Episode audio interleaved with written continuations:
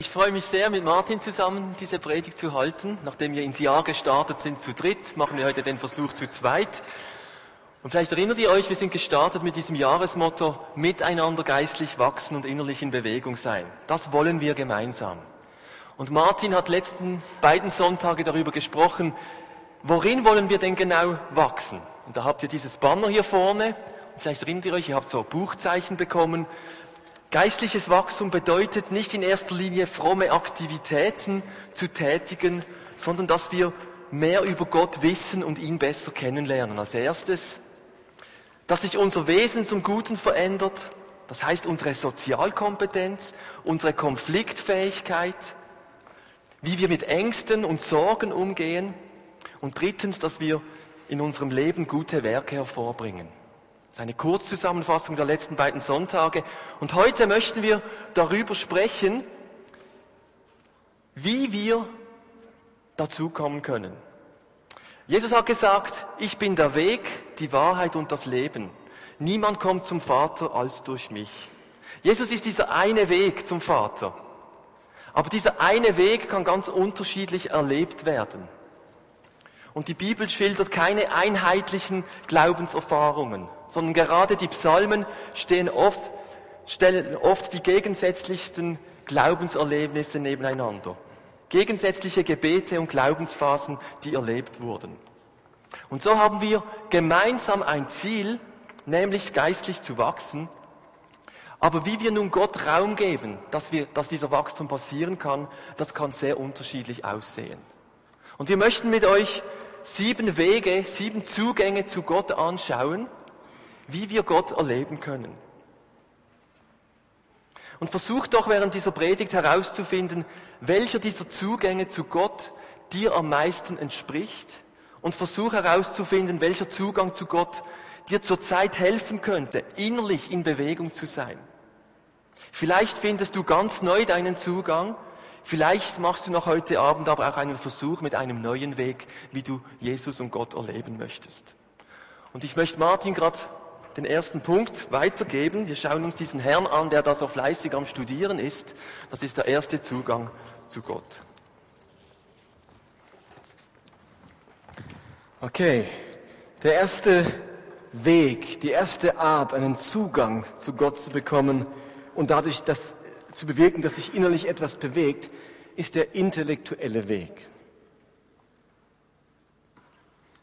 Und wichtig ist, versucht bei allen sieben zuzuhören. Vielleicht sagt ihr beim Titel schon, oh, das ist überhaupt nicht mein Weg. Oh nee, das ist ungeistlich, das gibt's gar nicht den Weg. Also versucht euch in Toleranz zu üben, denn ein paar werden denken, oh, das ist genau mein Weg, und ein paar werden denken, das ist überhaupt nicht mein Weg.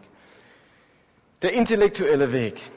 Diese Menschen, die diesen Zugang zu Gott haben, die finden ihren besten Zugang über ihren Verstand. Sie müssen erst richtig verstehen, erst richtig begreifen und durchblicken, bevor sie geistliche Fortschritte machen können und sich innerlich wirklich etwas bewegt. Das sind die Leute, die in christlichen Versammlungen sitzen, in denen dann Menschen Zeugnis geben, was Gott Wunderbares in ihnen getan hat, und die dann denken, es ist ja schön, all die netten Geschichtchen zu hören, aber wo ist der Tiefgang, wo ist das Fleisch? Ich gehe ein, wenn ich nicht endlich klare Lehre und Informationen bekomme. Können wir die Zeugnisse nicht auf den Gebetsabend verlegen? Menschen mit dem intellektuellen Weg sind meistens dabei, verschiedene intellektuelle Bücher zu lesen und tendieren zu Veranstaltungen und Aktivitäten, die ihren Verstand herausfordern. Ihr Herz und ihr Wille kann einer Sache erst dann richtig folgen, oder nichts kann so lange nicht folgen, solange ihr Verstand nicht völlig von der Sache überzeugt ist.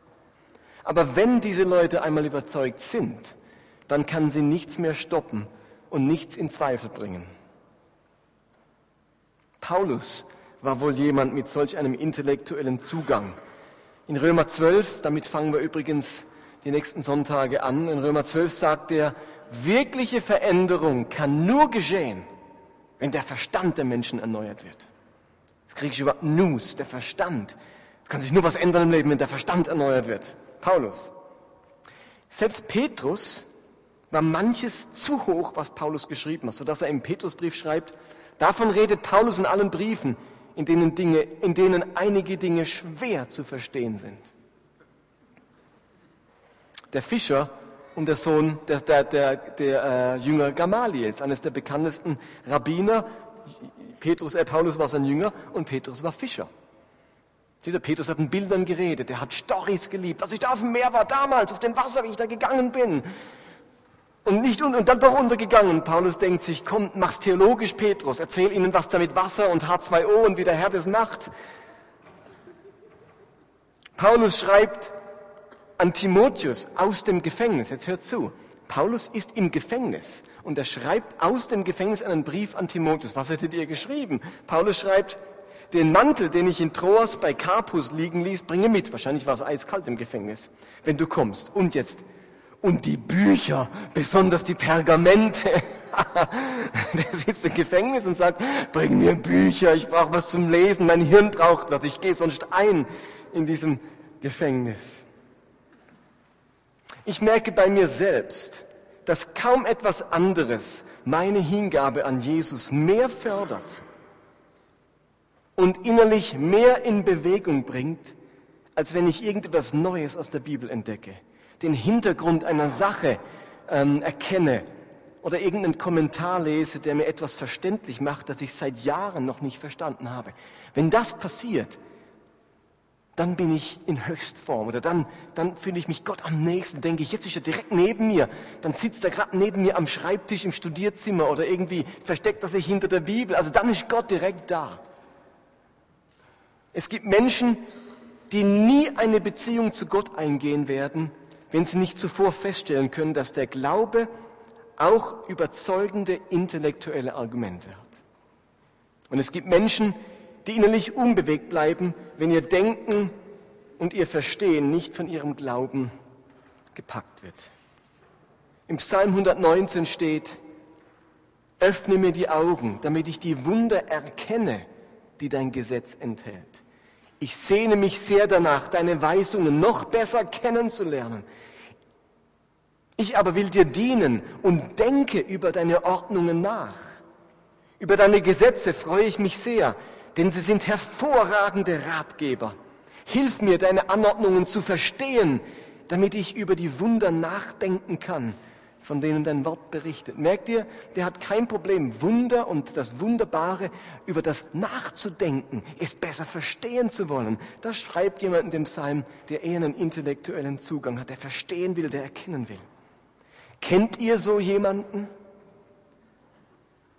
Spreche ich vielleicht gerade von dir? Wenn das so ist, dann möchte ich dir raten, gebrauche dein Denken Fordere dich intellektuell heraus, kauf Bücher, studiere, forsche, philosophiere, diskutiere, forsche im Internet nach, hör dir Tapes an, geh auf Konferenzen und Kurse, aber lebe das, wo du spürst, wenn du das tust, dann bist du Gott ganz nah. Dann hast du den intellektuellen Weg.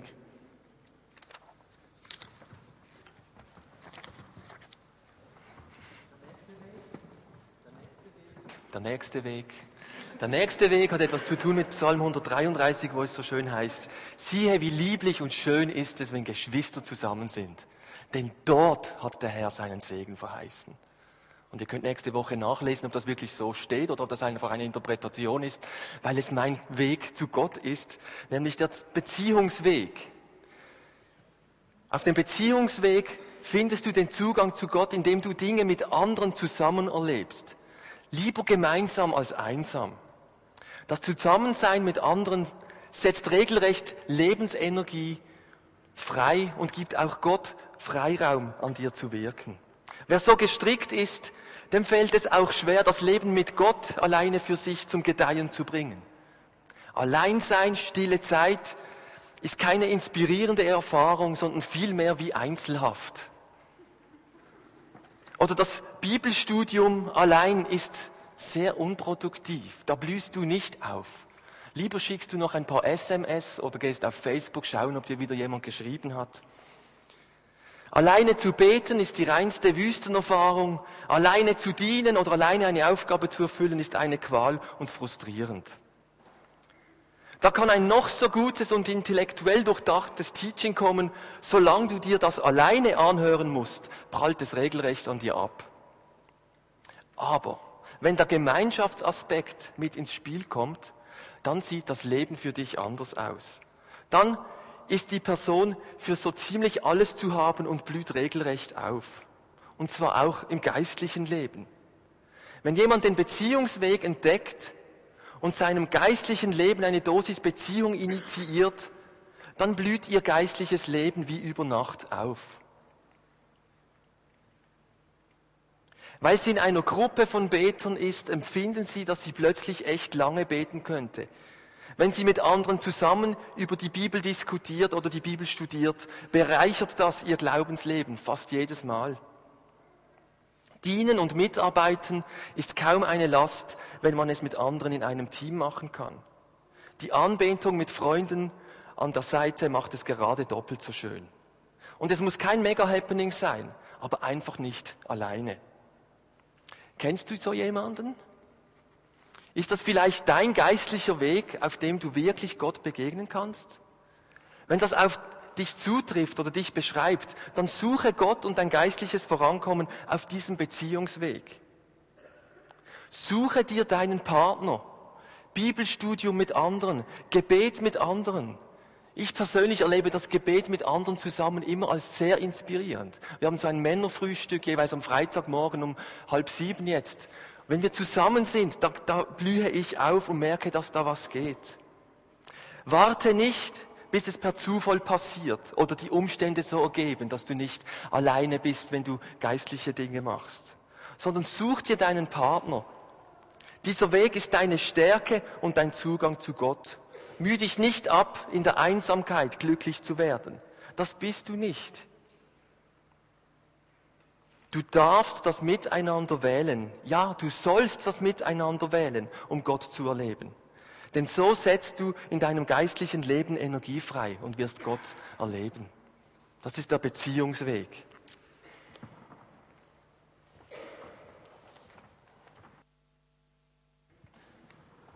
Ist der kontemplative Weg. In der Kirchengeschichte gab es immer wieder Leute, deren Lebensrhythmus ein ganz anderer war als der der meisten Menschen. Sie haben sich eben nicht ihren Kalender mit Beziehungsevents gefüllt. Sie haben keine intellektuelle Studien angestellt. Sie sind nicht im Alltagsstreben, im Alltagstreiben untergegangen. Menschen mit dem kontemplativen Weg behüten ihre Zeiten der Stille mit aller Sorgfalt.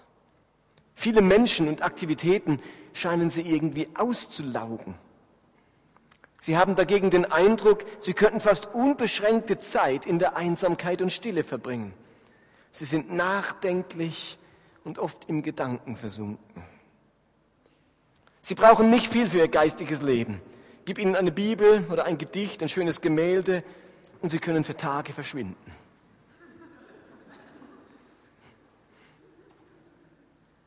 Für Kontemplative ist es einfach genug, in der Gegenwart Gottes zu sein. Sie haben diese feinen innerlichen Antennen und spüren, was Gott gerade tut und will.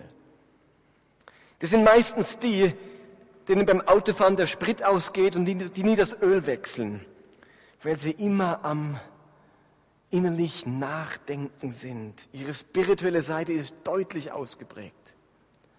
Und obwohl diese Leute öfters in ihrer eigenen Welt beziehungsweise in der Welt Gottes sind, sind es eben genau die, oder eben die Leute, die genau die Songs schreiben, die uns so ans Herz gehen. Und die Bücher, die uns ganz neue Aspekte an Gott entdecken lassen. Sie hören Gottes Stimme in einer Klarheit, die für andere kaum nachvollziehbar ist. Viele Mönche und Heilige in der Kirchengeschichte hatten diesen kontemplativen Weg. Sie waren zu einer Einfachheit und zu einem Verzichten der Lage, was vielen anderen schlicht unmöglich war. Wenn du der kontemplative Typ bist, dann ist es in diesen Momenten, dass innerlich etwas in Bewegung kommt und geistliches Wachstum stattfindet, wenn du kontemplativ bist, meditierst, tiefe Gedanken denkst.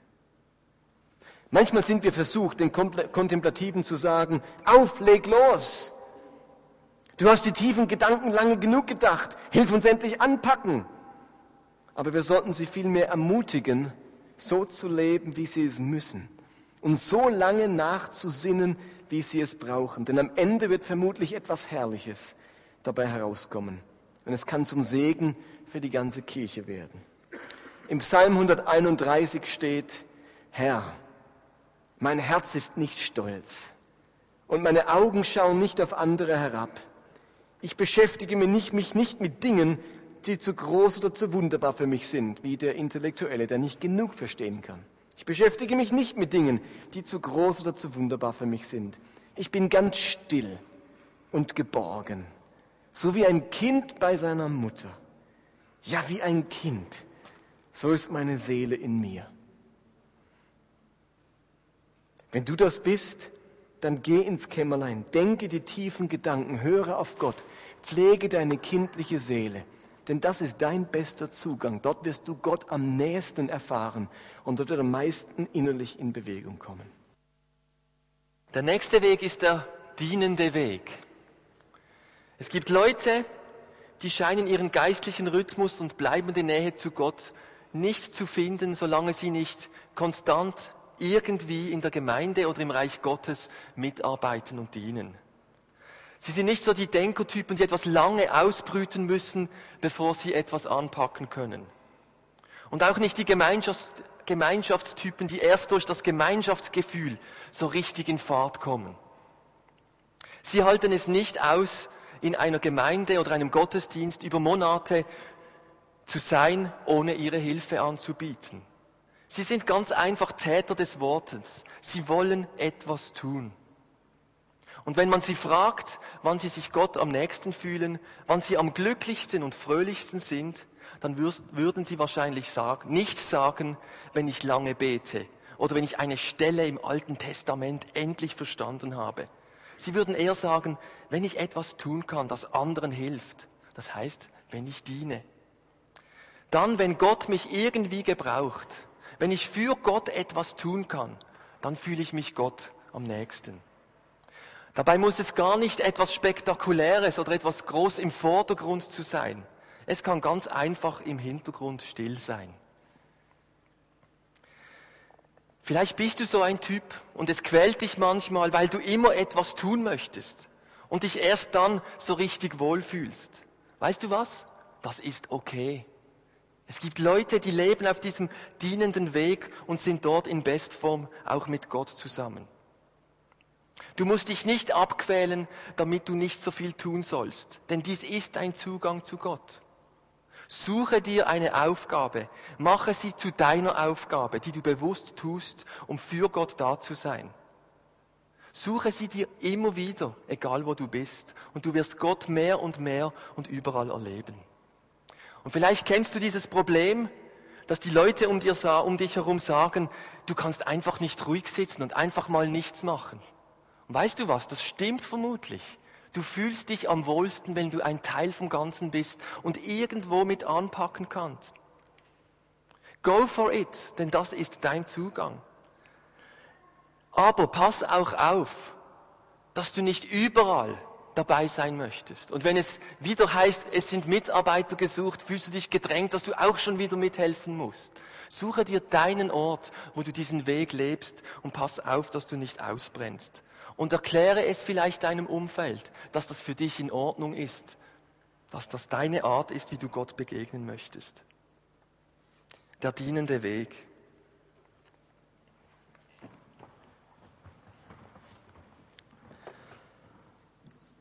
Beim dienenden Weg geht es wirklich darum, dass jemand dienen möchte, anderen Gutes tun möchte. Ein wenig davon unterscheidet sich der nächste Weg, der sogenannte aktivistische Weg. Wie lief mein Freitag ab vorgestern? Um 7.30 Uhr hatte ich Unterricht in der Schule bis 9 Uhr. Dann bin ich schnell nach Hause gerast, weil ich ein Paket in Empfang nehmen wollte, das ich, auf das ich gewartet habe von der Post. Dann habe ich mich aufs Moped gesetzt und bin zum Badischen Bahnhof gefahren, um mit dem Zug nach Karlsruhe zu fahren. Und während der Zugfahrt habe ich einen Flyer entworfen für eine ähm, gemeinsam für Basel so eine äh, ökumenische Bewegung, wo wir dabei sind. Dann kam ich um zwei an, bin zum Religionspädagogischen Institut, um eine theologische Fortbildung mitzumachen bis um sechs. Um sechs habe ich mich dann mit meinem Vater getroffen, um mit ihm Pizza essen zu gehen. Um neun Uhr habe ich mich mit einem Freund getroffen, um die Sommerferien zu besprechen, weil der uns vielleicht ein Haus vermietet. Und um halb elf hat mich mein Vater dann bei einem katholischen Priester abgeliefert, mit dem ich das Wochenende verbracht habe. Mein Vater sagte zwischendurch, könnte es sein, dass du ein bisschen zu viel gleichzeitig machst? Und ich sagte, dachte, von was redet der? Das war ein super Wochenende.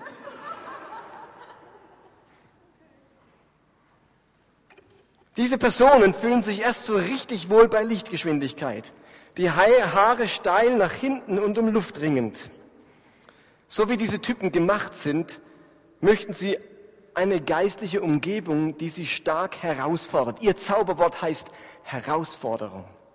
Wenn sie am Limit, am Rand ihrer Kraft sind, dann fühlen sie sich Gott besonders nahe. Dann bewegt sich etwas in ihrem Innern. Dann schreien sie zu Gott, Herr, hilf! Das ist so ihr bestes Gebet, wenn sie so kurz vorm Zusammenklappen sind. Dann brauchen sie Gott. Wenn man diese Typen nicht versteht, können sie einen verrückt machen. Sie scheinen ständig größere Bissen vom Reich Gottes abzubeißen, als sie schlucken können.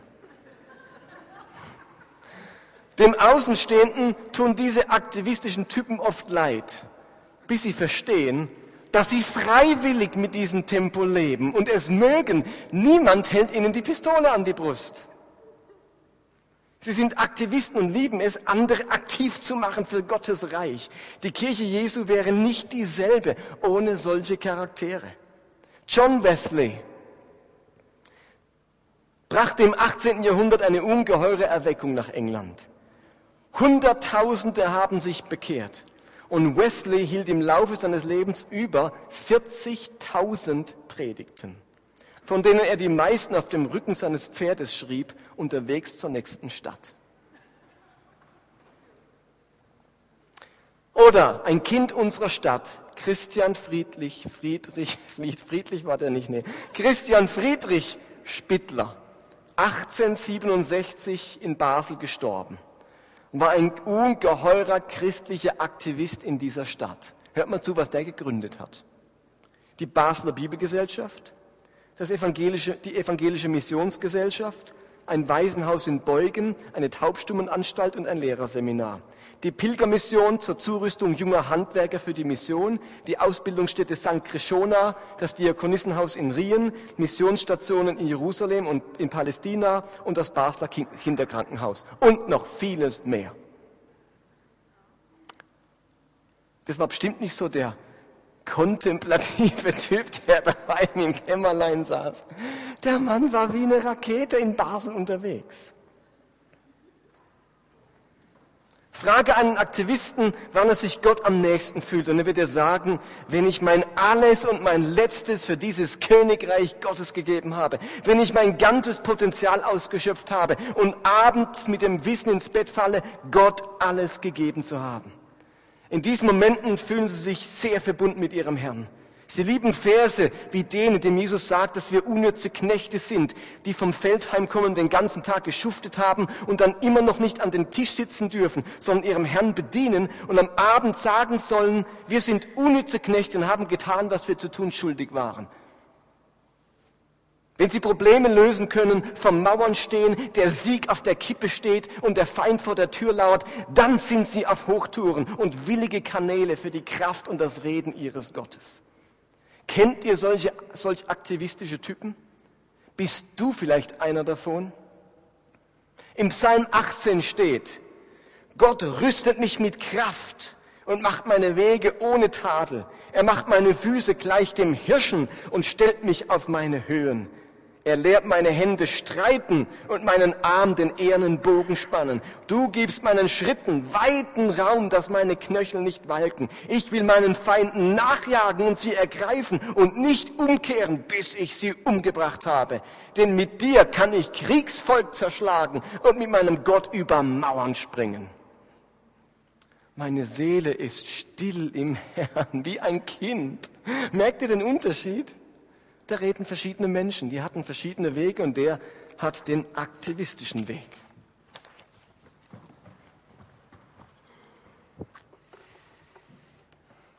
Der nächste Weg ist der Schöpfungsweg. Vielleicht kennst du Leute, die bekommen so richtig ein Kribbeln und zwar von Kopf bis Fuß, wenn sie an einen Ausflug in die Natur denken. Und endlich wieder mal rauskommen in die Berge oder in einen Wald oder einen See. Oder wenn sie einfach daran denken, wieder mal in der Natur draußen zu sein. Es sind Freunde der Natur, die ihr Weekends mit Ausflügen verplanen. Dabei geht es nicht um die Action, der sie, da, der sie dazu treibt, sondern ihr Verlangen, in der Natur zu sein. Wenn diese Menschen draußen in der Natur sind, dann steigt ihre Wahrnehmung von Gott. Oft erleben sie Gott dabei so stark, dass sie in der Schöpfung und der Natur direkt das Reden Gottes wahrnehmen. Sie erleben Gott in der Natur. So können sie vielleicht stundenlang an einem Fluss sitzen und das Wasser bestaunen und dabei wird ihnen bewusst, dass Gott eine Quelle ist, die nie austrocknet. Oder sie sitzen vor einem Bergmassiv und denken, dass dieses gewaltige Massiv kein Vergleich ist mit der Größe und Stärke Gottes. Sie schauen hinaus ins All und werden berührt von der Unendlichkeit und danken Gott, dass er ewig Bestand hat. Wenn du so eine Person fragst, wann sie Gott am nächsten ist, dann wird sie dir nicht antworten, wenn ich mit all meinen Freunden zusammensitze und wir es einfach gemütlich haben oder wenn wir möglichst viel und aktiv durch die Welt ziehen. Nein, diese Person wird dir ganz einfach sagen, wenn ich draußen bin in der Natur, wenn ich im Wald die Vögel zwitschern höre oder beim Tauchen die, Buntfische, die bunten Fische sehe, oder wenn ich mit meinem Pferd ausreite, oder wenn ich ganz einfach durch den Wald gehe dann kann ich beinahe seine Stimme, die Stimme Gottes hören. Wenn das in irgendeiner Weise dich beschreibt, dann ist es wichtig, dass du diesen Weg pflegst und dass du dir regelmäßig Zeit dafür nimmst. Befrei dich von dem Gedanken, die Natur zu genießen sei Zeitverschwendung. Such dir dein Örtchen, wo du, wo du dich Gott nahe fühlst. Mach dich auf eine Entdeckungsreise durch die Schöpfung, durch die Natur. Und wenn du in der Stadt wohnst, dann heißt das vielleicht, dass du regelmäßig rausgehst. Denn das ist ganz wichtig für dich. Vielleicht gehst du alleine. Vielleicht nimmst du jemanden mit. Aber pass auf, dass du jemanden mitnimmst, der das auch so genießen kann wie du. Wenn du mich mitnimmst, dann werde ich dir den Kopf voll quasseln und möchte dich kennenlernen und möchte etwas von dir erfahren. Wenn du andere mitnimmst, dann wird es Action geben, dann gehen wir Wasserski fahren, anstatt den schönen See zu genießen. Such dir einen Partner oder geh alleine, aber such dir einen Zugang zu Gott über diesen Schöpfungsweg. Im Psalm 104 heißt es, Herr, wie sind deine Werke so groß und viel? Du hast sie alle weise geordnet und die Erde ist voll deiner Güter. Da ist das Meer, das so groß und weit ist. Da wimmelt's ohne Zahl große und kleine Tiere. Es warten alle auf dich, dass du ihnen Speise gibst zur rechten Zeit. Der Schöpfungsweg.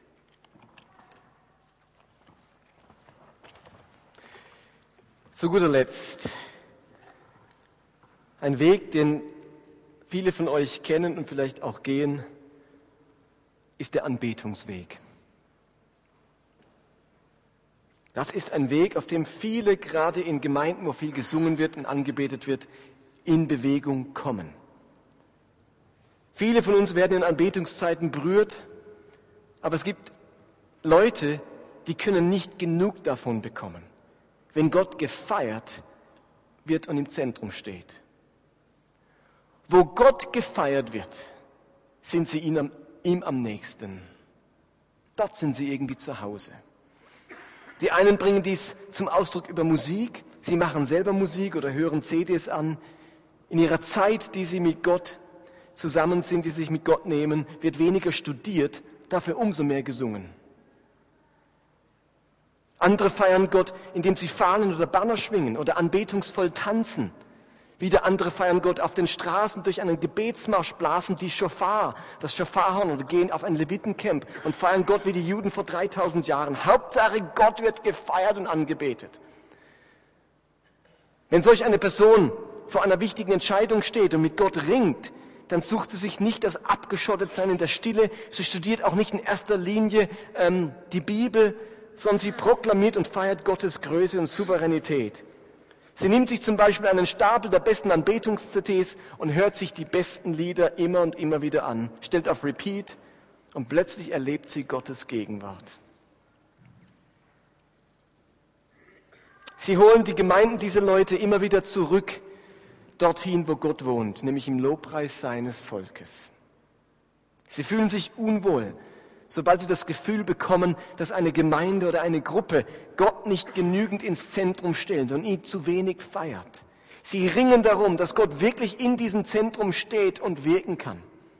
Kennst du so jemanden? Bist du so jemand? Wenn das auf dich zutrifft und dieser Anbetungsweg dein Zugang ist zu Gott, dann ringe immer wieder darum, dass du solche Zeiten des Feierns und der Anbetung hast und du sie dir bewusst gestaltest. Kauf dir gute Worship-CDs, besorg dir Flaggen oder Bannern, tanz für deinen Gott, was auch immer. Im Psalm 171 steht, Halleluja, denn unseren Gott loben, das ist ein köstlich Ding. Ihn loben ist lieblich und schön. Der Anbetungsweg.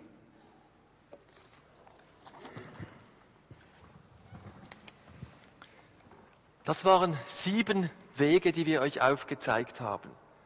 Sieben Zugänge zu Gott, die uns helfen sollen, dass wir geistlich wachsen und innerlich in Bewegung bleiben. Das ist das Ziel, das wir uns vorgenommen haben, geistlich zu wachsen und innerlich in Bewegung zu bleiben. Und natürlich, Jesus sagt, ich bin der Weg, die Wahrheit und das Leben. Niemand kommt zum Vater als durch mich. Jesus ist dieser eine Weg, der, was die Bibel sagt. Und insofern müssen wir diese sieben Zugänge eher mit einer großen Autobahn vergleichen, auf der es sieben Spuren hat. Eine siebenspurige Autobahn. Und diese Autobahn führt zu Gott und alle Spuren auf dieser Autobahn ebenfalls. Aber die einen fahren auf der ganz rechten Spur, die anderen in der Mitte und wieder andere vielleicht ganz links außen. Die aktivistische Spur ist vielleicht die ganz links, die Überholspur. Da läuft was. Da muss man voll konzentriert dran sein, weil man am Überholen ist und alles sehr schnell geht. Und der Kontemplative fährt ganz rechts. Allein, vielleicht immer ein wenig hinterher, aber er ist unterwegs auf dieser Autobahn. Und in der Mitte haben wir die intellektuelle Spur. Der Fahrer schaut ständig auf der Anzeige, hat vielleicht noch das Handbuch vom Auto auf der Schoß oder eine Landschaftskarte und weiß genau, wo es durchgeht, sieht auch genau, was links und rechts passiert und studiert darüber nach und er ist in der Mitte unterwegs. Und die Anbetungsspur, ja, da läuft was, oder? Und die haben alle so, so Beulen im Dach, weil sie ständig irgendwie wieder am Worshipen sind und Gott feiern und loben und preisen. Wir sind auf einem Weg in der Nachfolge Jesu hin zum Vater. Und alle diese Spuren sollen geistliches Wachstum freisetzen, wo wir gemeinsam hin möchten. Und wir möchten euch drei Fragen zum Schluss stellen. Die erste Frage, bist du auf diesem Weg? Bist du auf dieser Autobahn drauf? Und wir werden nachher noch das Abendmahl feiern. Jesus Christus ist gekommen, damit wir Leben haben. Sein Blut wurde vergossen. Er ging ans Kreuz für dich und für mich. Er ist dieser Weg. Bist du auf diesem Weg? Oder nimmst du vielleicht heute die Einfahrt auf eine dieser sieben Spuren ganz neu? Die zweite Frage, kennst du deine persönliche Spur? Merkst du, wie Gott dich gestrickt hat und auf welcher Spur du Gott zurzeit am besten erleben kannst? Kennst du deine Spur? Bist du in Bewegung auf deiner Spur? Und die dritte Frage, hast du eventuell einen Spurwechsel nötig? Es kann sein, dass du schon lange unterwegs bist und eine Spur ausgezeichnet und gut kennst. Aber vielleicht merkst du auch, irgendwie geht es nicht mehr so vorwärts. Wie wär's, wenn du heute Abend dich entscheidest, einen Spurwechsel vorzunehmen? Vielleicht probierst du mal einen ganz anderen Weg in nächster Zeit aus, wie du Gott erleben kannst, weil das kann man. Hast du einen Spurwechsel nötig? Es könnte deinem geistlichen Leben Antrieb geben. Lasst uns doch kurz still sein und über diese drei Fragen nachdenken, dann gemeinsam darum beten, dass wir unterwegs sind, geistlich zu wachsen und in Bewegung sind. Und werden dann anschließend noch das Abendmahl miteinander feiern.